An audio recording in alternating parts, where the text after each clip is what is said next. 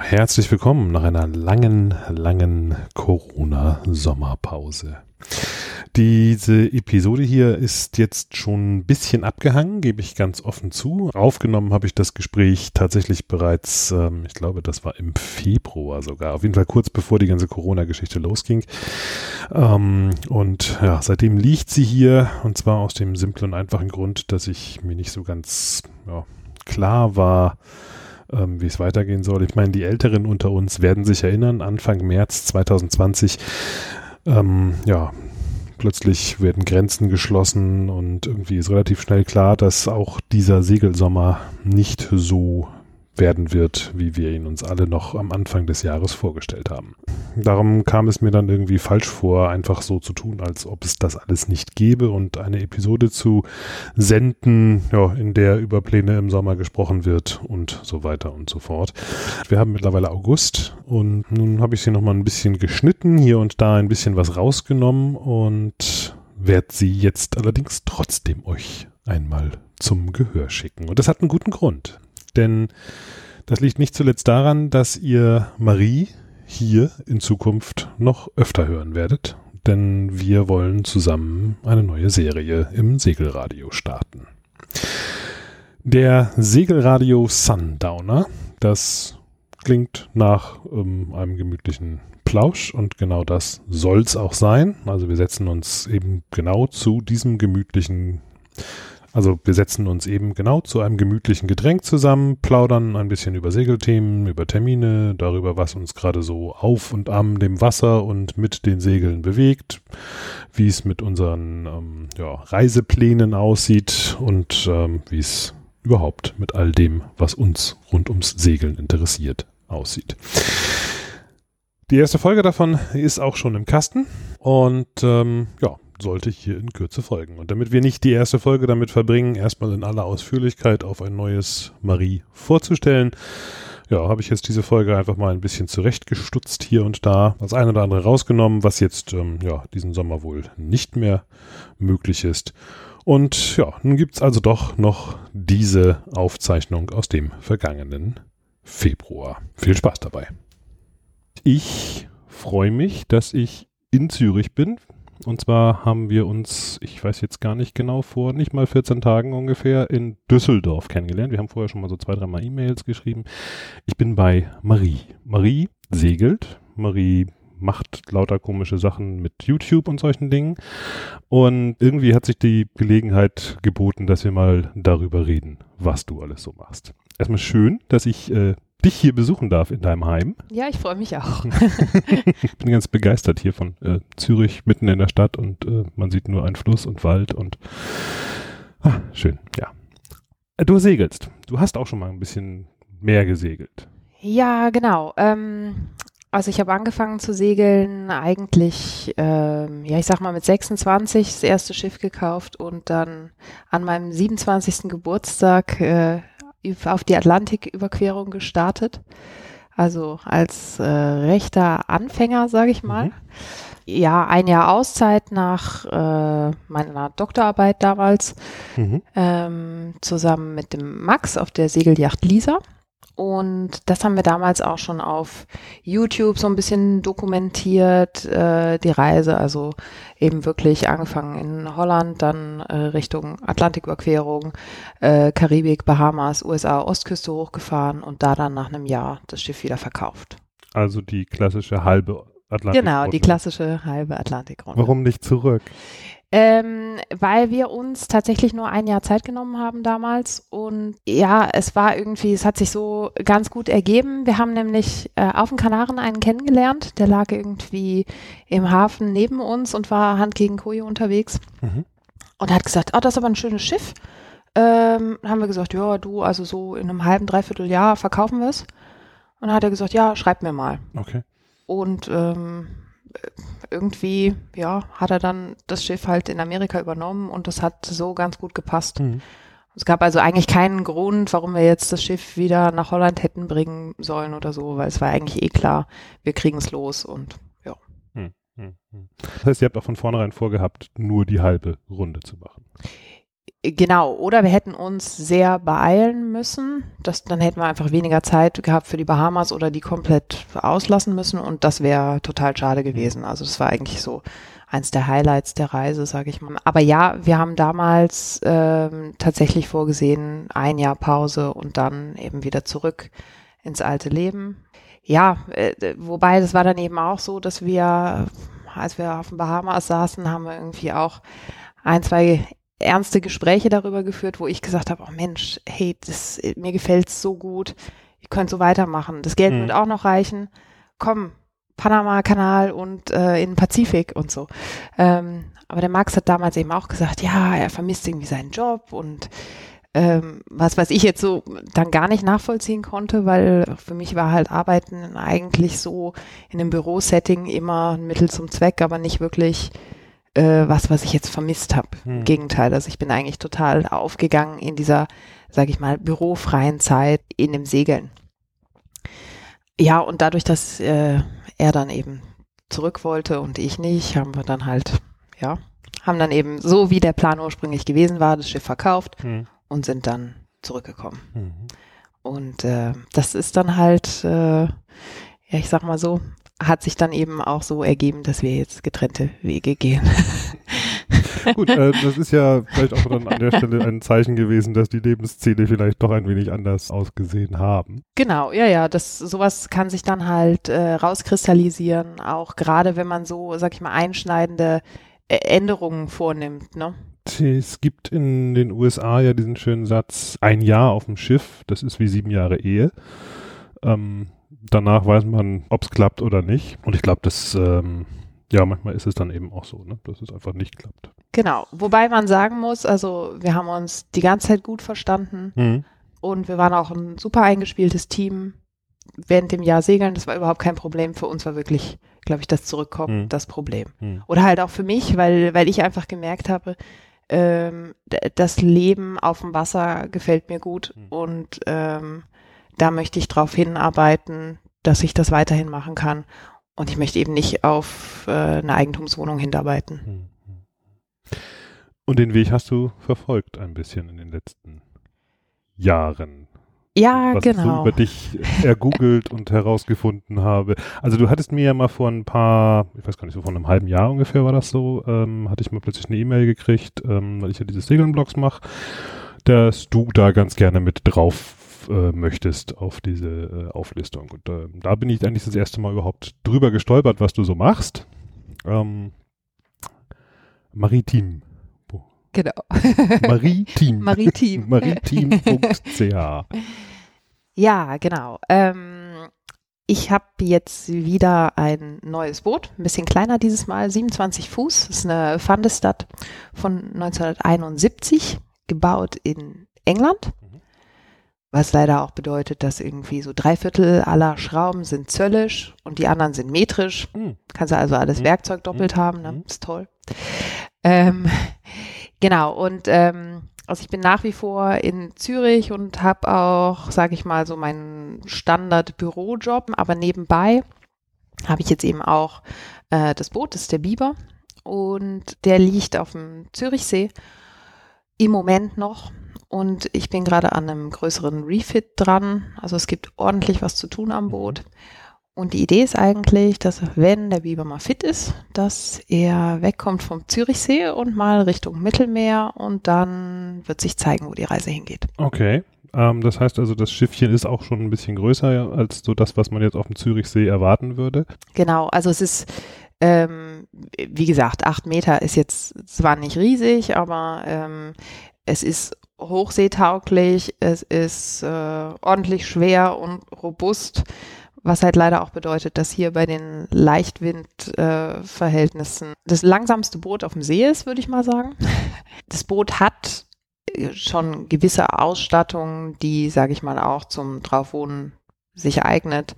Ich meine, es hat irgendwie alles, was man braucht. Äh, ein Herd, ein Grill, ein Kühlschrank, ähm, fünf Kojen rein theoretisch, wobei man will natürlich nicht äh, zu fünft auf einem 27-Fuß-Boot unterwegs sein, aber war nicht für länger. Das ist so. Genau, aber für zu zweit ist es super. Mhm. Und ähm, ja, jetzt gibt's eben doch noch ein bisschen was zu machen. Also jetzt gerade diesen Winter sind wir irgendwie dran, mal ein Solarpanel fix zu installieren. Ähm, äh, solche Sachen. Also, ja, Tiefenmesser ist gerade kaputt, müssen wir ersetzen. Also wenn du sagst größeres Refit, dann ist das eher Ausrüstung für die Langfahrt oder ist es auch so, dass nein, du da ein bisschen nein, nein. mehr dran zu tun hast? Ja, ja, also ich habe schon ein bisschen mehr dran zu tun. Strukturell ist das Boot in Ordnung, also ähm, der Rumpf ist ehrlich gesagt der Hammer, äh, keine Spur von Osmose oder irgendwas. Also es ist wirklich eigentlich wie aus dem Ei gepellt. Ähm, aber zum Beispiel oben an Deck ist der ganze Gelcode äh, schon ziemlich fertig mit dem Leben. Mhm. Ähm, so wirklich äh, stellenweise Haarrisse abgeplatzt und so. Ähm, da habe ich jetzt letzten Winter schon hinten das ganze Heck neu gemacht.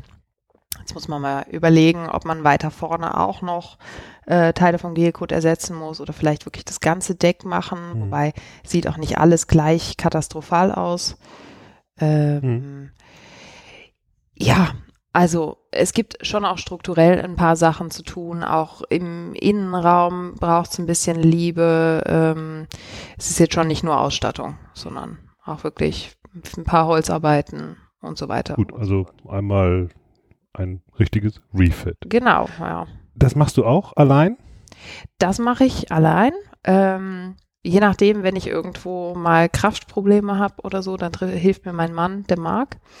Ähm, das ist ganz praktisch. Im Winter haben wir nicht das Boot stehen. Ähm, auf dem Bauernhof, wo er seine Werkstatt hat. Also er hat eine Werkstatt, wo er so alte Motorräder restauriert. Ah, okay. Und das Boot steht quasi hinter der Werkstatt sozusagen. Das ist total praktisch. Weil, ergänzt sich natürlich hervorragend. Genau, das ja. ergänzt sich hervorragend. Er ist dann irgendwie da unten in der Werkstatt und macht irgendwas und ich bin am Boot und äh, mache irgendwas. Und dann treffen wir uns ab und zu und dann sage ich, hier kannst du mal kurz da irgendwie halten oder machen oder so. Aber im Grunde mache ich das äh, alleine. Und wenn du jetzt, es klingt jetzt nicht so, als ob er, ich sag mal, der geborene Ursegler ist. Ja. ich meine jetzt nur so mit der Vorgeschichte, von der du eben erzählt hast und du möchtest ja auch ganz gerne noch wieder dann damit Richtung Mittelmeer und so, da kommt er dann überall mit. Äh, genau, also ähm, als wir uns kennengelernt haben, habe ich ihm eigentlich direkt von Anfang an gesagt, du pass auf, so und so ist es, ne? Hier Boot, das ist einfach mein Ding und kannst dich darauf einstellen, dass ich irgendwann im Pazifik anzutreffen bin und wenn du mitkommen willst, dann darfst du gerne mitkommen. Okay. Und dann hat er gesagt, ja, ist gut, äh, ich komme mit. Ich probiere das aus und ähm, ja. Großartig. Genau. Und jetzt macht ihr euch zusammen, beziehungsweise du machst das Boot fertig und er macht Genau, er macht unsere Motorräder fertig. Das ist unter Umständen ja ein ganz guter Start. Ne? Also ich habe vor einer Weile, da war ich damals, waren wir in, wo war das? Honduras? Honduras, glaube ich, war das. Nee, gar nicht wahr. War das Honduras? However. Ähm, jedenfalls ein Pärchen getroffen, die kamen gerade aus Südamerika, ähm, Österreicher, ähm, waren beide so irgendwie Ende, also Mitte, Ende 70, würde ich sagen. Ähm, und total super, total fit, absolut und ein bisschen gequatscht, so ja, was habt ihr denn gerade so gemacht, so wie man das so macht, wenn man sich trifft, so ja. Die waren jetzt gerade ähm, zwei Jahre in Brasilien, mhm. haben da Südamerika so ein bisschen Bussen erkundet ähm, und jetzt sind sie gerade auf dem Weg mit ihrem Schiff nach Florida, weil in Florida haben sie sich äh, auf Ebay nämlich zwei Harleys gekauft und jetzt wollen sie dann, wenn sie in Florida ankommen, mit den Harleys nach Alaska. Ähm, cool. Also man kann Motorräder und Segelboote sehr gut miteinander kombinieren. Das ja, ja, das, das glaube ich auch auf jeden Fall.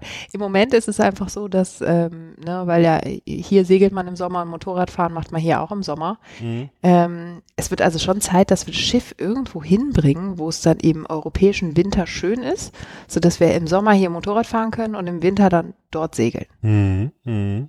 Mhm. Immer so der 20-Grad-Zone hinterher. Ja, das genau. Ganz, ganz, ganz gutes Ansinnen, ja. Das genau. kann ich gut verstehen. Also dein Boot steht jetzt an Land? Nein, es ist jetzt in Zürich, äh, im Zürichsee, Zürichsee. Jetzt ist es gerade an Land und ähm, jetzt ist einfach, steht wieder mal die nächste Refit-Saison an. Äh, ich hoffe, dass die dann ein bisschen kürzer ist als die letzte, weil die hat sich irgendwie total verzögert. Also der Sommer, nein, Moment, der Winter äh, 2019, also Anfang 2018, 2019, ähm, äh, hat sich irgendwie refit-mäßig so hingezogen, dass wir erst im Juli 2019 wieder im Wasser waren.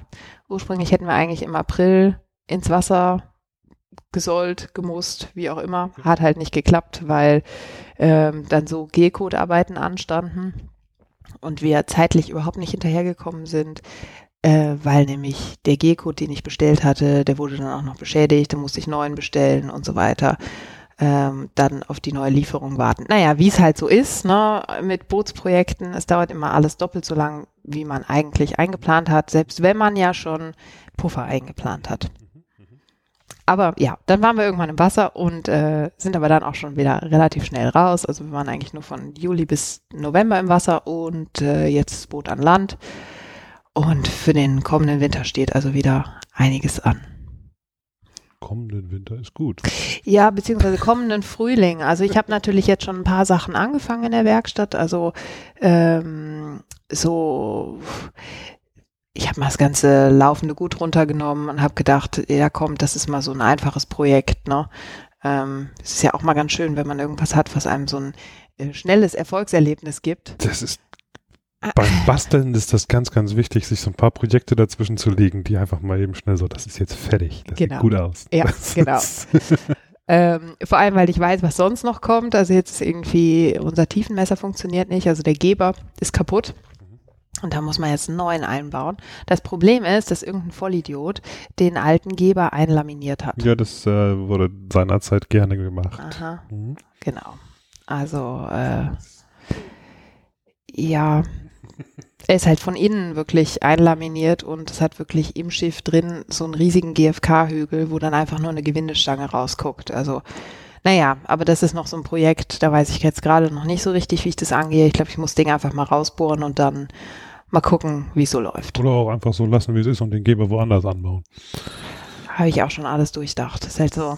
Willst den Geber halt schon vorne haben, weil hinten hilft er dir unter Umständen nicht mehr so viel. Ja, ja, ist das so.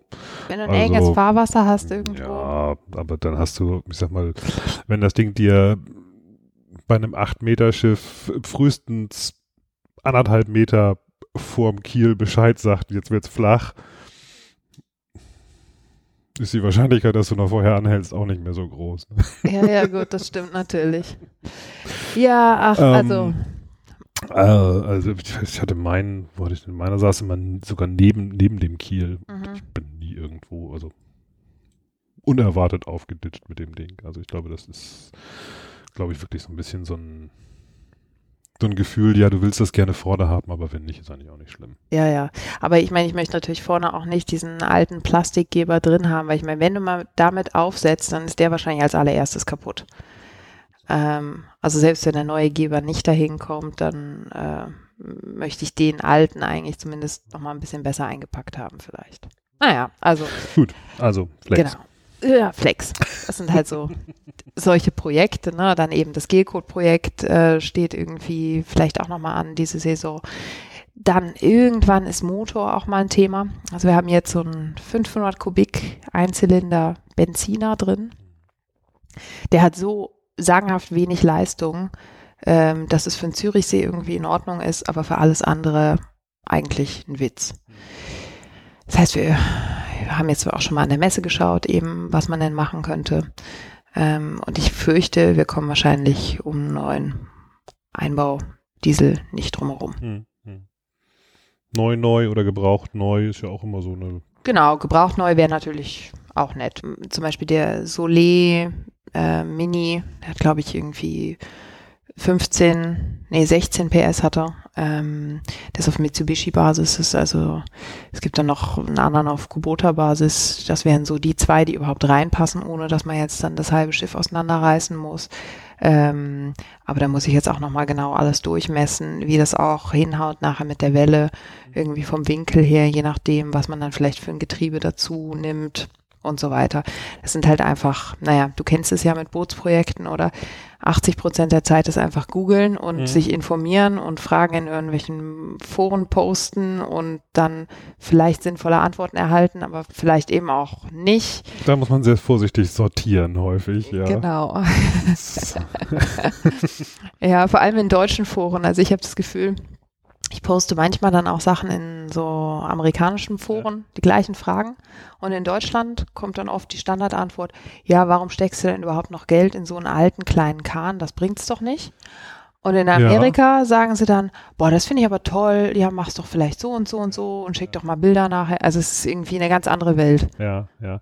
Das ist, das ja, also das erinnere ich auch noch so an den, an den Werftaufenthalten in den USA. Das war einfach so das Boote wieder flott machen, sich irgendwie einen alten, ich sage jetzt mal in Anführungszeichen, Schrottenkahn kaufen und dann irgendwie zwei Jahre auf der Werft leben und den wieder zusammenzubauen. Das ist da von der Kultur her ganz anders ähm, äh, auch angesehen. Ne? Also das ist dann einfach auch so ein, so, ein, so ein, okay, da macht jemand sein Projekt, da macht jemand sein Ding ähm, und das wird auch unterstützt. Und hier hast du tatsächlich häufig eher so, wie jetzt sagst du mal Geld für ausgegeben.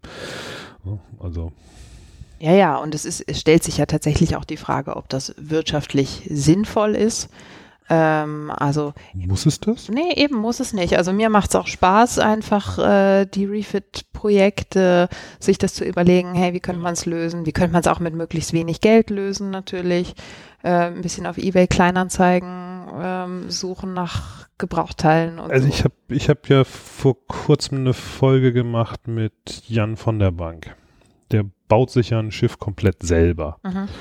Und ähm, er sagte, eine der größten Lehren, die er daraus gezogen hat, ist zu verstehen, warum Menschen tagelang, wochenlang, monatelang, jahrzehntelang an einem Boot rumbasteln und nie fertig werden. Ähm, weil das auch gar nicht notwendig ist. So, und ich glaube, das ist so ein bisschen das, was du gerade sagtest, mit der, mit der Wirtschaftlichkeit. Ne? Ähm, mache ich das jetzt, weil das wirtschaftlich sinnvoll sein muss, oder mache ich das vielleicht auch ein bisschen, weil ich ja auch ein bisschen, wie du schon sagst, Spaß dran habe, so ein Projekt zu basteln? Ne? Genau, ja, und bei mir ist es definitiv Letzteres. Hm. Ähm, äh, wobei man muss natürlich auch sagen, ähm, wir haben das Boot für den Zürichsee gekauft ähm, und ich habe damals irgendwie zum Marc gesagt, ach guck mal, als wir das Inserat gesehen haben, habe ich gesagt, ach guck mal, das sieht doch irgendwie gut aus, da hast du Stehhöhe, das ist, was ja für 27 Fuß überhaupt nicht selbstverständlich ist. Mhm. Ähm, das hat irgendwie, hat fünf Kojen, das hat einen Kühlschrank, äh, was weiß ich, alles. Fand statt in der Regel relativ genau, große Fenster, man kann gut reingucken, ja, rausgucken. Genau, also es ist irgendwie, ja. ähm, ist wirklich einfach ein schönes Bötchen. Und ähm, die Idee, dass man mit genau diesem Boot dann auch woanders hinfahren könnte, die hat sich halt eigentlich dann auch erst nachher hm. ergeben. Also, und natürlich haben wir auch seitdem äh, diese Idee ein bisschen konkreter geworden ist, haben wir auch ein paar Mal überlegt, naja, bringt's das? Wollen wir nicht einfach irgendwo anders ein Boot kaufen, was vielleicht größer ist, was schon ein bisschen mehr bereit ist für Langfahrt? Aber irgendwie ist das jetzt halt unser Biber und es ist jetzt unser Boot und wir machen das jetzt. Warum Biber? Ähm, weil der hieß schon so. Ach, der hieß schon so. Der okay. hieß schon so. Und irgendwie finde ich diesen Namen ganz süß und ganz passend. Ich weiß auch nicht warum. Mhm. Den musst du gerade so Biber ist irgendwie total witzig. Ich habe noch nie einen Bootsnamen, Bootsnamen Biber gehört. Finde ich, find ich cool. Ich auch nicht. Und ich finde es irgendwie auch witzig und ja, der heißt jetzt halt einfach so. Mhm. Okay. Du hast gesagt, du hast das, ähm, den Biber hier in der Schweiz gekauft. Man mhm. hört dir jetzt ähm, unschwer an, dass du nicht unbedingt äh, aus der Schweiz kommst. Genau, ja. Komm, bist schon Ewigkeiten hier oder? Ähm, ich komme ursprünglich aus Köln und bin aber jetzt schon zehn Jahre in der Schweiz. Ja. Also werde vermutlich auch äh, meinen Lebensmittelpunkt weiterhin hier haben. Ähm, ja, es gefällt mir einfach. Ja. Die Distanz zum Wasser ist so das einzige Problem. Ja, wobei auf der anderen Seite wiederum, ich rede mir das ja immer schön damit, ähm, ich bin von hier aus deutlich schneller an der Adria als aus Hamburg. Ja, das stimmt. Und eigentlich möchte man vielleicht lieber in der Adria segeln als in der Nordsee. Das wiederum würde ich jetzt nicht unbedingt immer unterschreiben. Aber ähm, es hat schon durchaus äh, gerade so im Winter so ein bisschen seine Vorzüge, da mal eben kurz äh, in drei Stunden da runterzufahren. Das genau, und die Berge natürlich. Ist ein bisschen praktischer und die Berge sowieso. Aber es gibt eben auch diese Seen und vielleicht, ähm, weil das ein Thema ist, über das ich erstaunlicherweise recht wenig weiß, zumal ich ähm, ja nun selber auch in der Schweiz wohne, aber mich irgendwie noch nie irgendwas auf diese Seen gezogen hat. das müssen wir ähm, mal ändern. Das müssen wir vielleicht mal ändern, ja. Aber ich habe irgendwie immer so das, äh, ja, wie soll ich das sagen? Ähm, ist das nicht irgendwie fürchterlich klein? Ich meine, der Zürichsee ist relativ groß im Verhältnis zu vielen anderen, aber ähm, du hast das Boot wahrscheinlich irgendwo da an der Boje liegen, oder? Genau, also das Boot liegt an der Boje, ähm, eigentlich direkt in der Stadt Zürich selber. Das heißt, wenn ich aus dem Büro komme, dann setze ich mich auf den Roller und bin nach zehn Minuten beim Boot.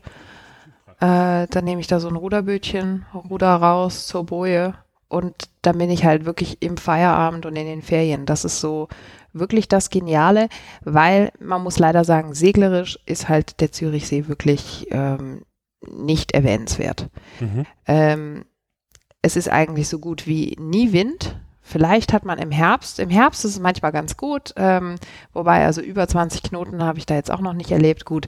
Aber bei 20 ja. Knoten ist da, da auch schon Sturmalarm. Ja, ja, genau, dann darfst du gar nicht mehr raus aufs Wasser, beziehungsweise man darf dann schon. Ähm, es gibt dann so Sturmwarnleuchten, die äh, überall am Ufer angemacht werden, ab 20 Knoten, glaube ich mal, 20 Knoten Prognose sogar gar nicht mal tatsächlich ja, verschiedene, verschiedene Geschwindigkeiten, ja, schnell ja. blinken oder langsam blinken. Und ich, ich, ich weiß noch, ich Genau. finde das immer sehr lustig, weil ähm, ich wohne ja am äh, Zugersee.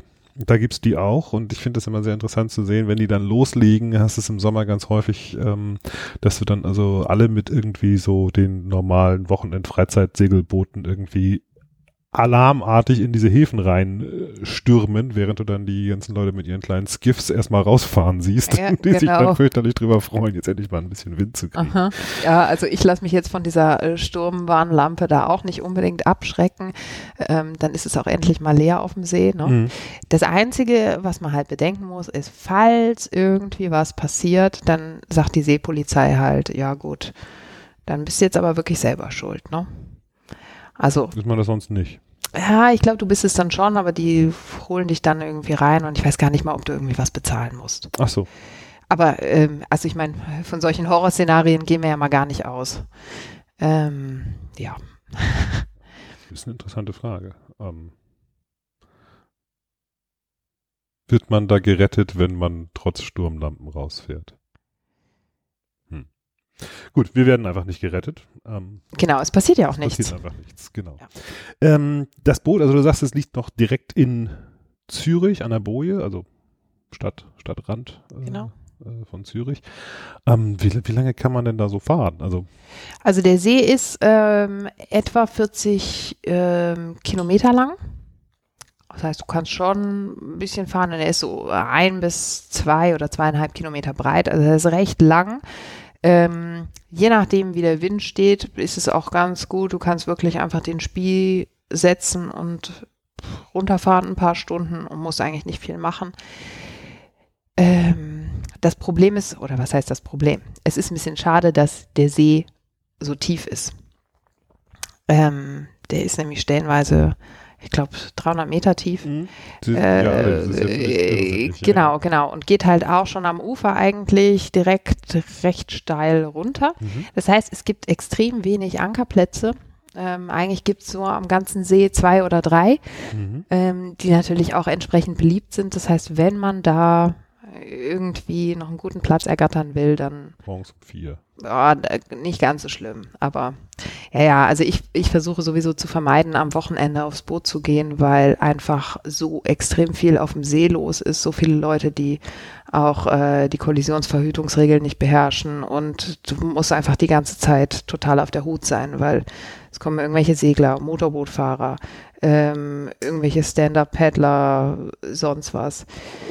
Die allerschlimmsten sind die Wake-Surfer, weil die auch noch so große Wellen machen, dass dir irgendwie, ach, der fällt alles um im Schiff. Also der arme Mark, der ja wirklich noch nicht so viel Erfahrung auf dem Wasser hat, der ist immer total seekrank. Ich bin teilweise aber auch total seekrank. Ähm, und ich sag dann immer so, keine Sorge, sobald wir mal auf dem, genau, sobald wir mal auf dem Meer sind, wird's besser, glaub mir. Mhm. Ich weiß nicht, ob er es wirklich glaubt, aber Ja, doch, nee, aber ich kann das, äh, äh, glaube ich, ganz, ganz gut nachvollziehen. Also auf so einem kleinen See äh, ist das immer kappeliger und dümpeliger, wenn dann auch noch kein Wind ist und das Mhm. Boot auch keine stabile Lage hat oder so, ähm, dann ist das wahrscheinlich deutlich unbequemer. Das Genau. kann ich mir gut vorstellen, ja. Ja. Ähm, Muss man da irgendwie einen Führerschein haben hier in der Schweiz? Ähm, ja, du musst irgendwie so einen so einen Binnenschein haben. Ich weiß gar nicht, wie der hier in der Schweiz, der, der heißt irgendwie äh, A-Schein, nee, D-Schein. Ich glaube, der A-Schein ist der Motorbootschein, Okay. D-Schein. Es ist äh, wie der Sportbootführerschein Binnen, nee, wie der Segelschein in Deutschland. Also es gibt beides. Es ist eigentlich ähnlich geregelt. Man muss einen Schein haben. Aber ähm, also ich wurde faktisch noch nie kontrolliert. Ähm, ich sehe auch sonst die Seepolizei zwar ab und zu unterwegs, aber ich habe das Gefühl, da sind so viele, die irgendwie ihr Bierchen trinken und äh, nachher nicht mehr richtig Kontrolle über ihr Schiff haben und da sagt keiner was. Also Also ich weiß ja, in meinem, äh, nachdem ich ein Jahr hier in der Schweiz gewesen bin, musste ich ja meinen, meinen Autoführerschein tauschen. Und in dem Zusammenhang haben sie mir damals auch offenbart, dass das auch mit meinem Sportbootführerschein, dass man die auch äh, tauschen kann. Also beziehungsweise man muss die dann einreichen und so ein bisschen erklären, was man denn mit seinem Führerschein so alles gemacht hat in der letzten Zeit. Und dann ähm, wird irgendwie beurteilt, in was, in was für ein Schweizer Patent der denn umgeschrieben wird.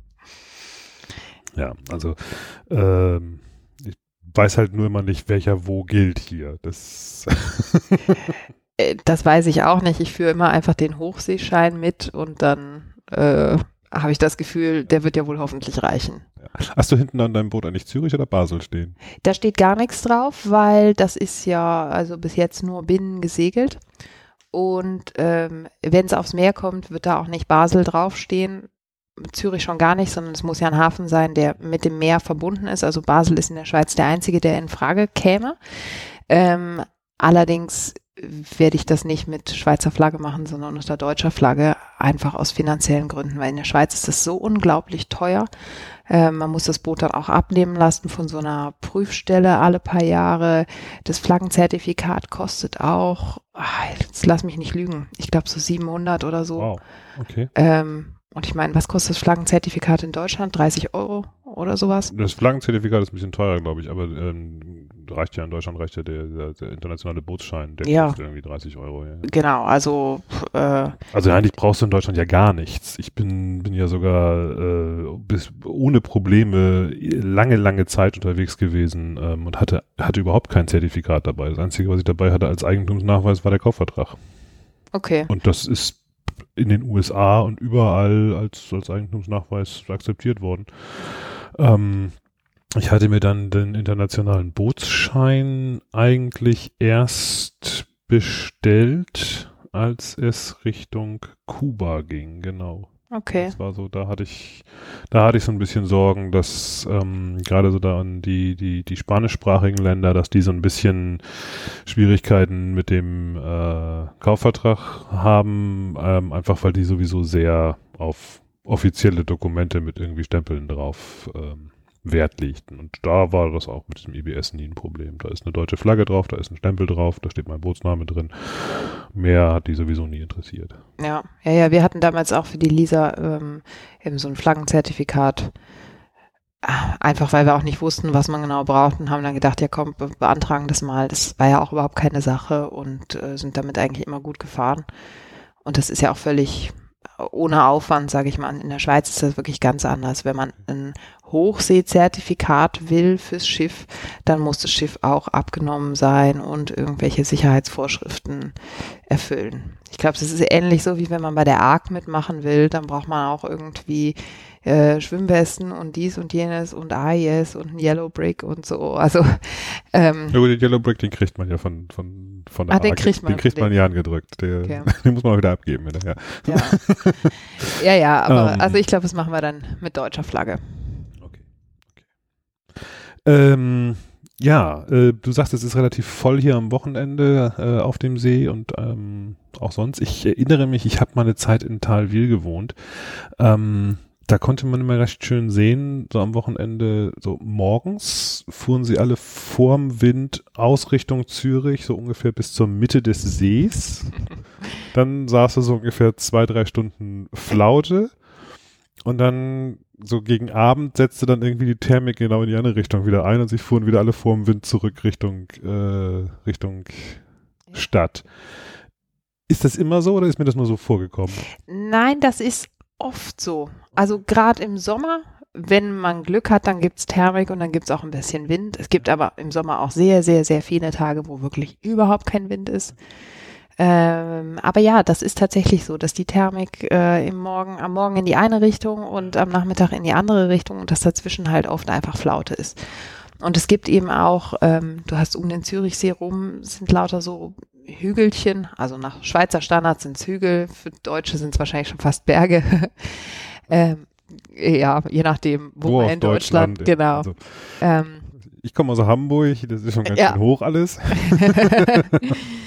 ähm, und du hast also zwischen diesen Hügelchen ähm, gibt's dann auch manchmal so Düseneffekte, dass du dann irgendwie so schmale Streifen auf dem See hast, wo recht ordentlich Wind ist und du musst dann aber wirklich aufpassen, dass du rechtzeitig eine Wende fährst, weil sonst kann es sein, dass du irgendwie noch so ein bisschen Fahrt hast und du schießt raus aus dieser Düse und auf einmal bist du wirklich so in der totalen Flaute.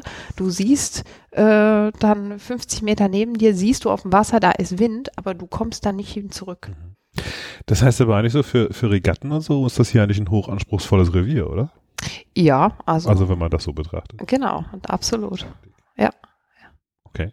Hätte ich jetzt gar nicht so auf dem Schirm gehabt. ähm, ja, es ist aber, glaube ich, ähm, also es ist anspruchsvoll insofern, als dass du äh, Leichtwindsegeln natürlich gut beherrschen musst.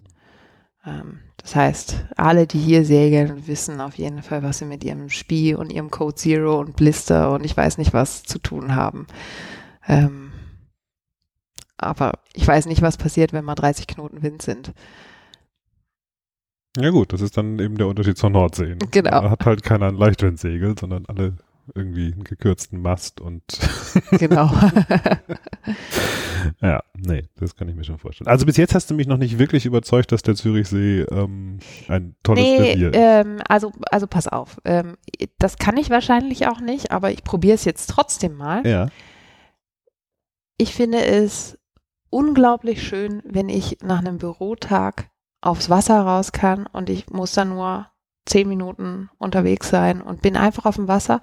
Dann tue ich den Grill an die Reling, mach den an, tue mir was zu essen drauf, lass mich einfach ein bisschen durch die Gegend dümpeln. Das kann ich mir gut vorstellen. Na? Ja. Das ist, ähm, das ist schon ziemlich schön. Und wenn man dann an einen von den zwei, drei Ankerplätzen geht und man liegt da irgendwie über Nacht vor Anker, weil das ist nämlich auch so, das sind ja eben hier alle schon so äh, wirklich Tagesausflugssegler, sage ich mal, die sind tagsüber am Ankerplatz, aber 80 Prozent von denen gehen dann nachts in den Hafen. Das heißt, man ist dann auch am Ankerplatz eigentlich ziemlich für sich. Und ich finde, das sind einfach so die herrlichsten Stunden im Mhm, Sommer, wenn mhm, du mhm. nachts einfach da liegst, du hast das Wasser, was um dich rum plätschert, du stehst morgens auf, machst dir einen Kaffee, setzt dich in dein Cockpit, guckst ein bisschen rum, Mhm. gehst Okay, das ist schwimmen. also erlaubt. Das ist erlaubt. Das ist, jetzt bin ich echt überrascht. Also ja, genau. ich habe hab ja auch so einen kleinen Campingbus, mit dem darf man ja nirgendwo länger als bis 22 Uhr stehen. Ja, Aber- stimmt. okay, also das wäre dann doch nochmal wieder ein Grund, ähm, auf dem Zürichsee ein bisschen segeln zu gehen. Genau, und das ist so ähm, für mich das, was mich so ein bisschen, sage ich mal, ans Fahrtensegeln erinnert, ne? So an dieses so unterwegs sein und irgendwo vor Anker und das ist für mich einfach Paradies. Und deshalb, ich vergesse dann auch ganz schnell die Stunden, die ich irgendwo langsam hingedümpelt bin, bis ich mal an dem Ankerplatz bin, wo ich eigentlich sein will. Weil sobald ich da bin und der Anker fällt, ich mache mir mein Bierchen auf, sitz da, guck den Sonnenuntergang an und das ist schon einfach ziemlich perfekt. Das, das kann ich, kann ich ähm, verstehen. Das, das lohnt sich. Du kannst ja mal mitkommen. Können wir ja mal machen. Ähm, wenn du jetzt irgendwann mal mit deinem Schiff vorwärts gekommen bist und dann sagst, ein Leben nach dem Zürichsee, dann geht's wahrscheinlich eher ins Mittelmeer. Genau, dann geht's mal ins Mittelmeer. Ähm, wir haben ja schon überlegt, ach, es gibt so viele schöne Ecken, ne? Ähm, Griechenland wäre auf jeden Fall mal was, mal in die Richtung. Äh, Sardinien und so reizt mich auch immer, also sowohl mit dem Motorrad als auch mit dem Boot. Glaube ich, ja, beides einfach schön. Ähm, ja, und dann, du, ich glaube, langfristig schon mal dann Richtung Westen. Also äh, auch mit 8 Meter, weil du vorhin so ein bisschen großspurig sagtest, irgendwann siehst du mich mal im Pazifik. Ähm, das soll mit dem Biber passieren. Das, also du, ich lege mich überhaupt nicht fest auf nichts. Ja? Okay. Ähm, außer dass ich irgendwann im Pazifik sein werde. Ob jetzt mit dem Boot oder mit einem anderen. Ich glaube, das sind Sachen, äh, das kann man nicht prognostizieren. Und ich finde das auch immer blöd, wenn du irgendwie Leute triffst und die sagen, ja, ich segel um die Welt. Und ja, ich meine, bei den meisten ist dann irgendwie aus irgendeinem Grund äh, ist dann doch wieder Planänderung. Und ich glaube, das ist einfach so, wie das Leben halt spielt.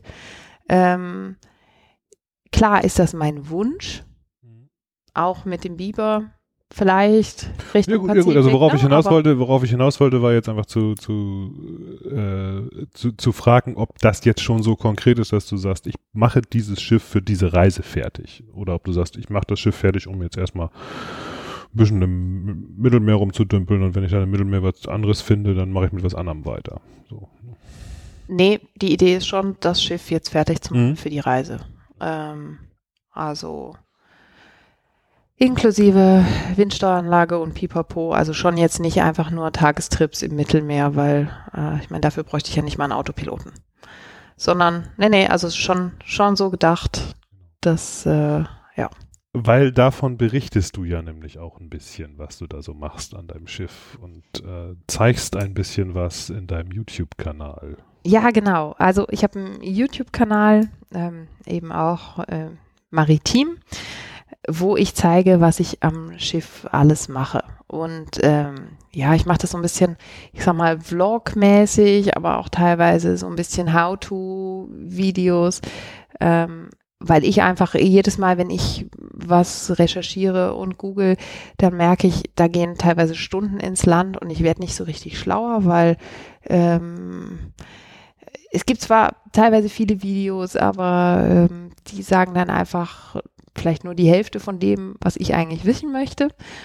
Ähm, und deshalb habe ich dann für mich beschlossen, ja gut, ähm, wenn ich jetzt Sachen bearbeite oder irgendwas mache am Schiff, dann dokumentiere ich das so, wie ich glaube, dass es mir geholfen hätte Mhm, mhm. zu dem Zeitpunkt, wo ich irgendwie was recherchiere. Ähm, das heißt, ja, unter Umständen, manche Videos haben, glaube ich, recht viel Informationsgehalt, ähm, wirken dadurch vielleicht ein bisschen trocken und andere sind aber, äh, glaube ich, auch eben so ein bisschen lockerer und äh, einfach mal so, ach ja, komm, ich probiere das jetzt mal und wenn es schief geht, dann geht's halt schief, ne? Ähm, und ich möchte einfach auch mit den Videos anderen Menschen und besonders auch anderen Frauen so ein bisschen zeigen, hey, äh, das ist alles machbar. Die anderen kochen auch nur mit Wasser ähm, und ihr könnt das auch alles machen. Mhm. Das ist kein Problem. Das heißt, richtest du dich bewusst, ich sage jetzt mal, äh, an Frauen, dass die sich an solche Projekte ranwagen sollen? Oder ähm, ist das eher so ein Ähm, ich glaube, das passiert natürlich ganz automatisch dadurch, dass ich eine Frau bin und es gibt, ich meine, es gibt ja zahlreiche äh, Segelkanäle auf YouTube, es gibt zahlreiche Refit-Kanäle, besonders englischsprachig ist da ja auch extrem viel da. Mhm. Deutschsprachig gibt es natürlich auch ein paar. Ähm, aber es ist halt schon recht untypisch, dass ich eine Frau bin und vor allem eine Frau, die das alleine macht. Weil es gibt schon auch viele Pärchen, die irgendwie so Projekte zusammen angehen. Ähm, aber dadurch, dass ich eben eine Frau alleine bin, glaube ich, ist es auch äh, für viele Frauen einfach interessant, dass die das halt gucken und sagen so, oh, okay, krass. So. Kriegst du da Feedback in der Richtung? Ja, ja, ich krieg schon ähm, Feedback, lustigerweise aber auch nicht nur von Frauen, sondern eben auch von Männern, die mir schreiben und sagen, boah, dass du als Frau das alles kannst, ne? Das 2020. Genau.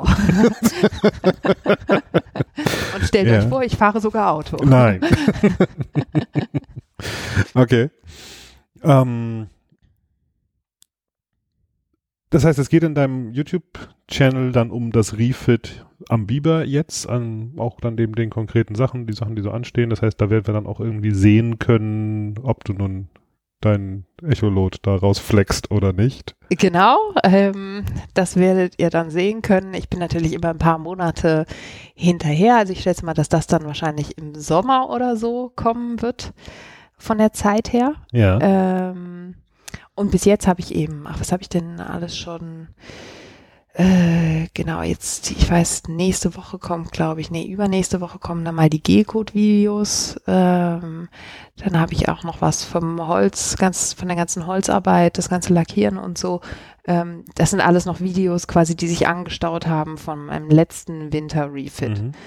Ähm, Planst du das richtig so, dass du sagst, so, ich mache jetzt hier Thema sowieso und dann die und die Serie da draus? Oder ist das mehr so, was kommt, wird gefilmt und dann hinterher irgendwie zusammengebaut? Ähm, nein, nein, also ich plane das schon, dass ich es möglichst thematisch irgendwie ähm, dann nachher zusammenschnibbel, mhm. sage ich mal. Weil klar, bei so einem Refit ist es ja so, du hast irgendwie, äh, was weiß ich, du schleifst irgendwie das Deck und dann am Nachmittag gehst du nochmal das Holz lackieren und ähm, gehst dann vielleicht nochmal in den Baumarkt und kaufst irgendwelche Schrauben oder so. Aber ich versuche natürlich, das dann schon in den Videos auch so thematisch zusammenzustellen. Es gibt nämlich recht viele Refit-Channels, äh, die das so ein bisschen vlogmäßig machen. Das heißt, die zeigen dann wirklich, ja, heute habe ich ein bisschen Holz geschliffen und ein bisschen dies gemacht und jenes gemacht und noch Antifouling. Ähm, und das ist ja auch witzig anzusehen, aber wenn du jetzt wirklich lernen willst, ja, wie mache ich das denn mit so Gelcode? Dann finde ich, ist es irgendwie praktisch, das ist alles von A bis Z einmal durchgespielt, dass du nicht noch in den Videos suchen musst, ja, wann macht sie denn jetzt endlich weiter mit dem Gelcode?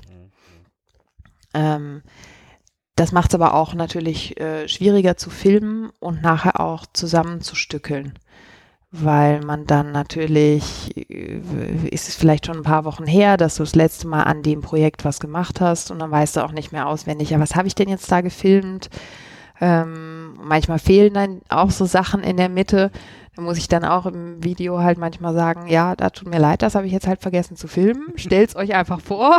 ja gut, das passiert, klar. Genau. Ich mein, ähm, hast du das mal irgendwie gelernt oder ist das so entstanden einfach? Ich habe das überhaupt nicht gelernt. Also ich bin äh, ursprünglich Volkswirtin, also total fern von so äh, handwerklichen Sachen. Ähm, ich habe natürlich ähm, schon beim ersten Boot bei der Segelyacht Lisa schon einiges am Schiff gemacht, wobei da strukturell nicht so viel zu machen war. Also das haben wir eigentlich ausgerüstet für Langfahrt und konnten dann mehr oder weniger los. Ähm, und das, was ich weiß, habe ich mir auch alles angeeignet, äh, über Sachen lesen, Videos gucken, Fragen in Foren und so weiter und so fort. Ähm, das heißt natürlich auch, dass das, was ich mache, ist eigentlich, sag ich mal, nicht irgendwie wissenschaftlich fundiert oder ich kann halt nicht sagen, ich habe so oder so gelernt, ähm, sondern es ist einfach so, wie ich glaube, wie man es hinkriegt. Ne? Ich wollte sagen, naja, letztlich, ähm, also ich sag mal, jetzt werde ich wahrscheinlich ähm, einer Reihe Bootsbauern auf die Füße treten, aber letztlich ähm, wird dir der Bootsbauer ja auch nur das als das Richtige erzählen können, was ihm sein Meister damals als das Richtige erzählt hat. Ähm, natürlich kommt dann noch ein bisschen Erfahrung, eigene Gemachte dazu, aber das kommt ja dann bei dir an der Stelle auch. Also letztlich, ähm, äh, wenn du sagst, ich habe das nicht gelernt, ähm, wenn man sich damit auseinandergesetzt hat, hat man es ja schon irgendwo auch gelernt. Ne? Genau, einfach woanders. Ähm, äh, einfach nur ein bisschen anders, genau. Ähm, was ich eigentlich meinte eben war aber auch so diese ganze Film-YouTube-Geschichte ähm, aus der Richtung kommst du aber auch dann ja nicht wirklich. Nee, aus der Richtung komme ich auch nicht wirklich. Also wirklich ähm, zwei Dinge völlig neu gestartet genau. ums Projekt Boot rum. Ja, genau. Wobei eben das mit dem YouTube, das geht ja schon ein bisschen länger, weil wir schon auf der Lisa so ein bisschen gefilmt haben und Videos online gestellt haben und so. Ähm, aber man muss auch sagen, dass sich jetzt in den letzten fünf Jahren auch in der YouTube-Szene einiges geändert hat. Also es ist einfach, es sind viel mehr Videos da, viel mehr in Anführungsstrichen Konkurrenz. Ähm, ist das Konkurrenz? weil du schon in Anführungsstrichen sagst, wahrscheinlich nicht so richtig. Nee, oder? genau. Also ähm, äh, würde ich jetzt nicht so sagen. Aber es ist halt schon, ähm, also ich habe es einfach so gemerkt, zum Beispiel beim Video von der Atlantiküberquerung, das ist einfach so durchgestartet, ohne dass ich da irgendwas für gemacht mhm. habe. Und heutzutage gibt's wahrscheinlich, weiß nicht, zehn Videos von Atlantiküberquerungen und die haben dann noch alle irgendwie ein schönes Thumbnail und ähm, sind noch schön dahergemacht, starten vielleicht noch irgendwelche Werbung auf Google, sind vernetzt über Instagram, über Facebook, über sonst was. Und um da mitmischen zu können, ist man leider dann auch dazu gezwungen, das eben auch alles mitzumachen. ähm, ich finde es manchmal so ein bisschen schwierig, mich dann auch dazu zu zwingen, so, ich sage jetzt mal in Anführungsstrichen, so ein, so ein Clickbait-Thumbnail äh, zu machen. Ne? Wenn du das willst, heißt das ja aber, dass das äh, für dich dann auch irgendwo einen professionellen Anspruch auf jeden Fall hat. Ja, also ähm, ich möchte damit schon auch in Zukunft vielleicht ein bisschen mehr Geld verdienen. Also ich verdiene ein bisschen Geld damit, aber nicht so viel, dass es äh, für irgendwas wirklich reichen würde. Aber ich meine, es gibt halt schon ein bisschen Werbeeinnahmen und äh, so weiter und so fort. Ähm, aber ja, ich, ich habe da schon einen professionellen Anspruch, ähm, weil ich über kurz oder lang eigentlich auch meinen Bürojob aufgeben möchte. Und ähm, ich ja auch eben viel Zeit natürlich nicht nur in den Refit stecke, sondern auch in die Videos, ins Schneiden, ins Nachbearbeiten. Ähm, und ich fände es auch schade, wenn das dann niemand sieht. Ne? Ja gut, das ist klar. Das, das dafür macht man das, ne? das ist, genau. Aber es ist ja auch trotzdem so, also wenn du schon sagtest, ähm, dass du deinen Bürojob da an der Stelle aufgeben möchtest, also nehme ich mal stark an, dass du dann das auch so ein bisschen mit als ähm, ich sag mal, Projekt für unterwegs dann mitnehmen willst, wahrscheinlich. Genau, ja, das soll eigentlich ein äh, Standbein sein. Ähm, wobei ich da versuche, so in verschiedene Richtungen zu gehen. Weil ich glaube, dass man jetzt nur mit äh, so Videos und YouTube Geld verdient, das ist einfach unrealistisch. Ähm, und es ist auch nicht besonders nachhaltig. Also es kann einfach sein, dass YouTube seinen Such- oder Finde-Algorithmus anpasst und dann ist man plötzlich von der Bildfläche, Bildfläche verschwunden mhm. von heute auf morgen. Ähm, nein, das wäre mir auch zu einseitig. Also jetzt nur da irgendwie die Videos machen und äh, dann unter Umständen jede Woche was raushauen müssen, einfach damit es weitergeht und die Leute nicht abspringen und so ich will schon Videos machen, einfach weil ich sage, ja, das ist jetzt irgendwie ein cooler Inhalt, der könnte Leute interessieren. Und nicht, weil ich sage, oh Gott, ich muss diese Woche jetzt irgendwie was raushauen. Mm, mm, mm, also schon, ja, eine Geschichte erzählen zu haben. Genau. Erzählen kannst du? Das haben wir ja, glaube ich, äh, ähm, auf jeden Fall hier auch schon mal jetzt gerade gelernt. Ähm, Du erzählst aber auch ganz gerne vom Segeln und über das Segeln, wenn du Leuten was beibringst. Ich habe gesehen, du machst auch so ein bisschen Coaching nebenbei. Ja, genau. Ähm, ich habe ja eben schon mal angesprochen, also mit den Videos eben so, dass das interessant ist für Frauen und es bezieht sich tatsächlich nicht nur auf Videos, sondern eben auch aufs äh, Segeln an sich. Also ähm, was ich mache, ist so Coachings speziell für Frauen. Ähm, oder eben auch für Pärchen, weil die meisten, die irgendwie äh, in Richtung Blauwassersegeln gehen wollen, sind ja nun mal Pärchen. Mhm. Die, ja, wirklich, ich weiß nicht, das, das ist einfach so, ne? Ähm, und ich habe da natürlich einiges äh, an Erfahrung und äh, eben auch während meiner Segelauszeit gesehen, dass bei den allermeisten Pärchen, die unterwegs sind, die Rollenverteilung so äh, ich sag mal, konservativ klassisch ist. Sprich, äh, der Mann macht eigentlich alles, der Mann äh, steuert, der Mann refft die Segel, äh, der Mann parkt nachher ein mhm. und so weiter. Wir hatten, wir hatten ja in Düsseldorf auf der Messe so einen Motorworkshop mhm. gemacht. Und ähm, da haben wir das mit der konservativen Rollenverteilung eigentlich auch als eine sehr gute Variante ähm, gelernt. Denn wir haben festgestellt, wenn sich die konservative Rolleneinteilung so darstellt, die Frau macht morgens das Frühstück, dann kann ja der Mann, während er den Abwasch macht, eigentlich ähm, problemlos sich mit dem Abwasch beschäftigen, während die Frau dann den Ölstand und Co. am Motor Ja, prüft. siehst du. Ähm, weil wir haben nämlich einheitlich festgestellt, und das war ein echt gut besuchter Workshop, dass die Damen, was so Ölstandmessen und so angeht, sowieso viel gewissenhafter sind. Glaube ich dir äh, total gerne. ähm, nein, also äh, das mit den Rollenverteilungen an Bord, da gebe ich dir recht. Das ist auf jeden Fall, ähm, ja, auch fast immer unterwegs sehr, sehr klassisch. Ähm, und da willst du ein bisschen was dran tun.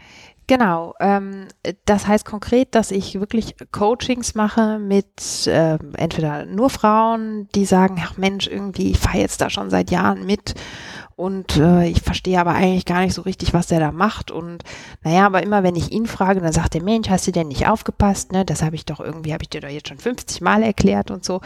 Ähm, äh, also wirklich entweder so Coachings nur mit Frauen oder dann auch mit Pärchen, die ganz konkret sagen, ja, eigentlich segeln sie gern zusammen, aber Mensch, immer diese Hafenmanöver, das artet immer aus, dass sie sich irgendwie so ankeifen, anschreien. Ist das nicht extrem kompliziert, da so zwischen zu grätschen dann? Also ich stelle mir das gerade vor, wenn du dann da jetzt auch noch so als Coach mit dabei bist, in so eine Situation kommst, wo dann, ja, ich sag mal, so ein, so ein, so ein Evergreen an Konfliktsituationen auf einen zukommt und du jetzt da irgendwie so äh, auch in so eine Vermittlerrolle reinrutscht oder so? Ja, also das Ziel ist natürlich nicht, da irgendwelche Eheprobleme ja. zu lösen. Ja, das ist häufig doch das Problem, das dahinter steht dann im Endeffekt, oder? Ja, aber das ist natürlich was, das kann ich, ich das kann ich nicht lösen. Aber ähm, ich kann natürlich schon irgendwie die Situation beobachten und dann zum Beispiel mal vorschlagen, hey, wie wär's denn, wenn ihr jetzt beim Einparken mal tauscht?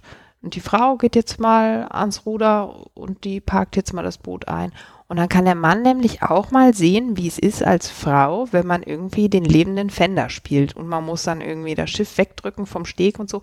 Und dann ist es tatsächlich so, dass recht viele Männer auch merken, ach ja, okay, hm, das ist vielleicht wirklich gar nicht so witzig. Mhm.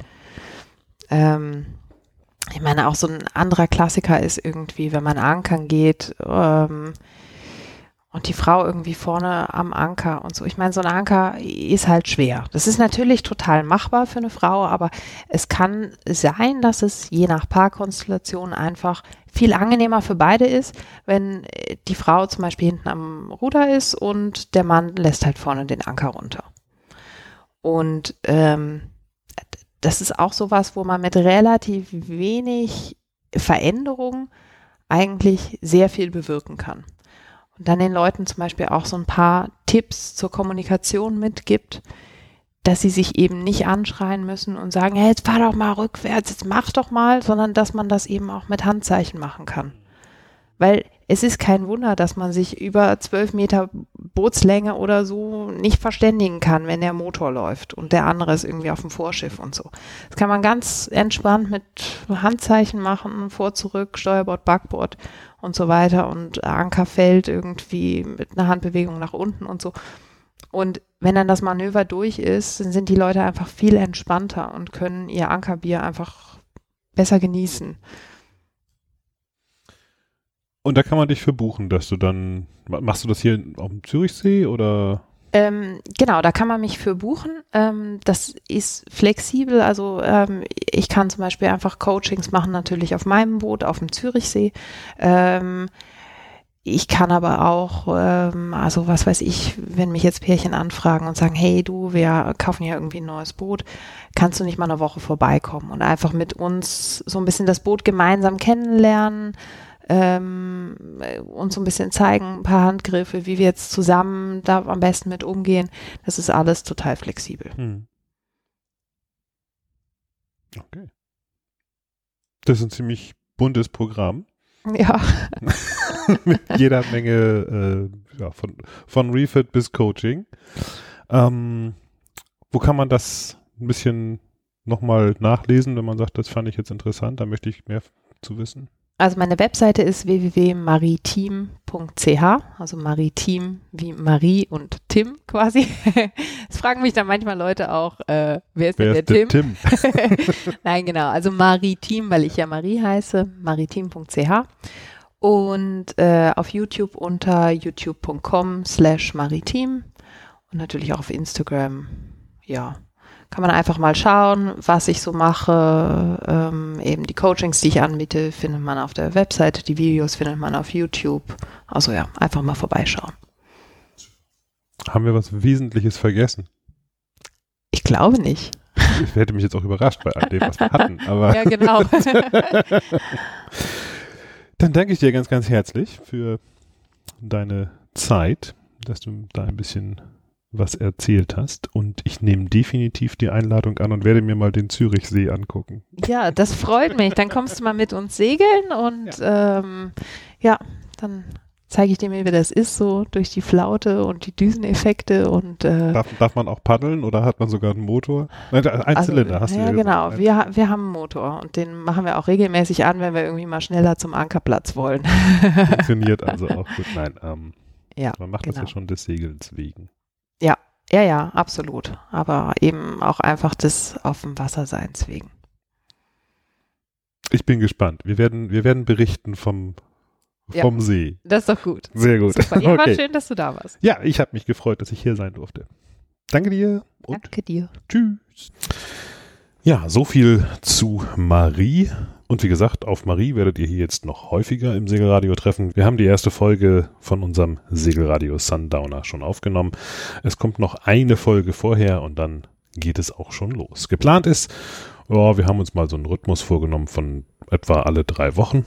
Ähm, das ist, glaube ich, ein ganz vernünftiger Zeitabstand und wir freuen uns drauf. Und damit bleibt nur noch, sich fürs Zuhören zu bedanken. Ähm, wie immer, alle Infos zur Sendung www.segelradio.de. Da gibt es dann auch Kontaktinformationen rund um die Sendung und zu mir. Tschüss.